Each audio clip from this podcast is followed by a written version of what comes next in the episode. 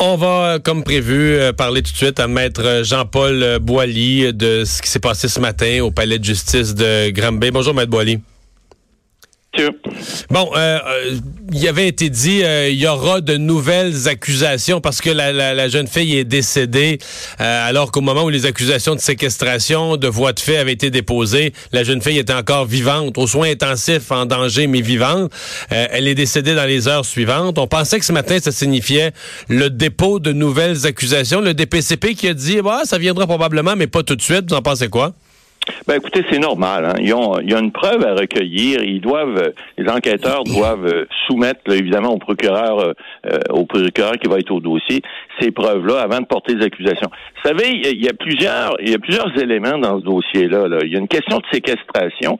Et lorsque l'on parle de ces crimes-là, ben s'il y a une accusation de meurtre qui est portée, c'est pas la même chose si la personne, par exemple, est séquestrée ou si la personne a subi d'autres sévices euh, et qui ont mené à la mort. Alors, le, le, le, le, DPCP, avant de faire cette procédure-là, doit s'assurer de la preuve et il doit s'assurer que ce sont les bonnes accusations qui vont être mises de l'avant et c'est pour ça que c'est pas fait présentement.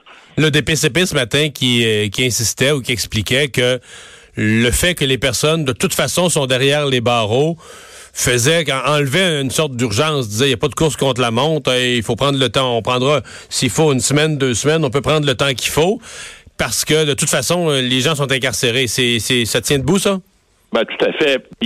Il n'y a pas urgence dans, dans ce cas-ci parce qu'effectivement, les gens sont déjà détenus. Bon, les enquêtes sur remise en liberté vont avoir lieu. Ces gens-là sont toujours présumés innocents jusqu'à preuve du contraire.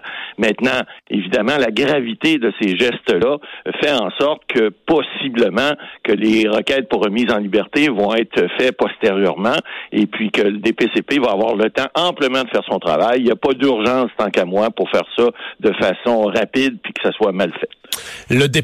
Ce matin a expliqué en point de presse au palais de justice à Granby un peu la, fourchette d'accusation le possible à partir du moment où la fillette est décédée. Euh, il dit ça pourrait aller, le, moins grave étant négligence criminelle ayant causé la mort, jusqu'évidemment au plus grave, euh, meurtre premier degré.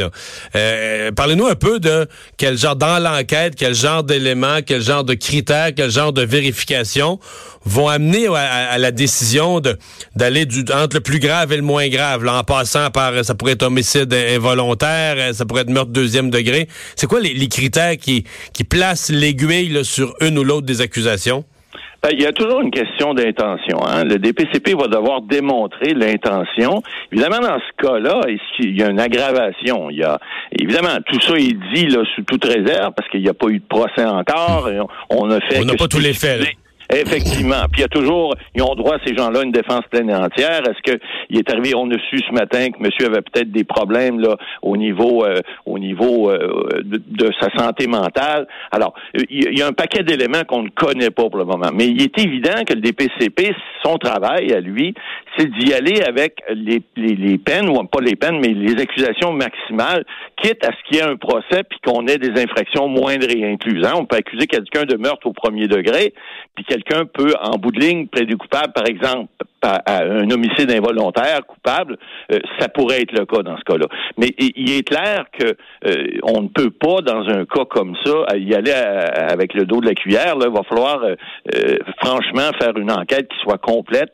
Et puis, bon, avec toutes les enquêtes qui vont qui vont être parallèles aussi, parce que là, on parle d'un procès, mais on parle aussi d'autres enquêtes. Là, on a vu ce matin, en plus, le, le, directeur de la protection de la jeunesse de, la région qui a été suspendu. Là. Ben, oui, à ça. Euh, sur le comment dire, sur le, une, une, éventuelle accusation de meurtre, le premier ou deuxième degré, donc avec ou sans préméditation, Qu'est-ce que la séquestration vient rajouter ou changer? Parce que quand on dit séquestration, on dit une espèce de, prise d'otage ou de contrainte de liberté. Là, tu gardes la, la, personne prisonnière. Ça change quelque chose, ça? Pour, ben, pour la, pour la, belle-mère elle-même, qui, elle, semble avoir posé les gestes, si on se fie aux premières accusations, c'est elle qui était accusée de voie de fait grave. Et pour le père, qui, lui, était accusé strictement de séquestration, mais là, donc, il devient accusé de séquestration dans un dossier qui a mené à la mort, là. Ben, écoutez, il devient un peu complice si c'est le cas. Évidemment, on pèse encore nos mots. Mais l'article dans le code criminel prévoit expressément que si c'est une infraction qui mène euh, euh, la, victime euh, mène à sa mort, eh bien, l'infraction est plus grave. Alors, dans un cas de séquestration, par exemple, l'accusation pourrait être automatiquement de meurtre au premier degré. Alors, effectivement, ça change ça change les, les, les, les, les possibilités pour le DPCP et ça devient un crime encore plus grave lorsqu'il y a une mort. Parce que là, évidemment, si la, si la fillette était morte lorsqu'elle était séquestrée, c'est une chose. Elle est morte maintenant à l'hôpital, mais c'est quand même suite à une infraction qui est une infraction, entre guillemets, criminelle importante. Alors, ça devient un crime qui est encore plus important aux yeux du Code criminel. Et c'est ça que le DPCP aura à décider euh, en bout de ligne s'il porte ces accusations-là en vertu de ces dispositions-là qui prévoient, puis qui prévoient évidemment des peines qui sont plus importantes.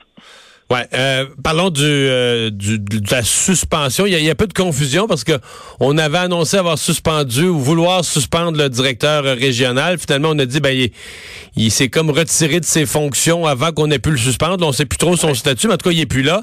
Et c'est quoi l'imputabilité d'un d'un fonctionnaire, donc d'un dirigeant d'organisme public euh, face à, un manquement de l'organisme et un manquement de cette d'une gravité comme celle-là? là?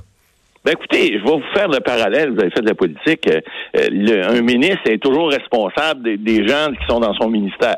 Maintenant, est-ce qu'il y a une intention criminelle de la part du euh, directeur des, de la DPJ de, bon de cet endroit-là?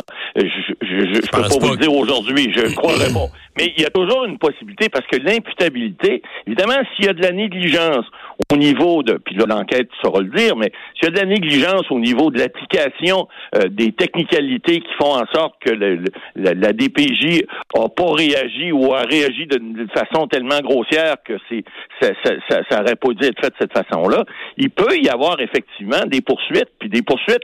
On parle de négligence, mais on parle aussi de poursuites civiles parce qu'il y a des, des gens là-dedans qui vont avoir subi des dommages. La petite fille est morte, je comprends. Elle a des parents, elle a des gens autour. Euh, il y a des gens qui vont certainement avoir des choses à dire là-dessus. Maintenant, est-ce que le directeur euh, de, de, de, la DPJ de Granby va être poursuivi personnellement pour ses fonctions?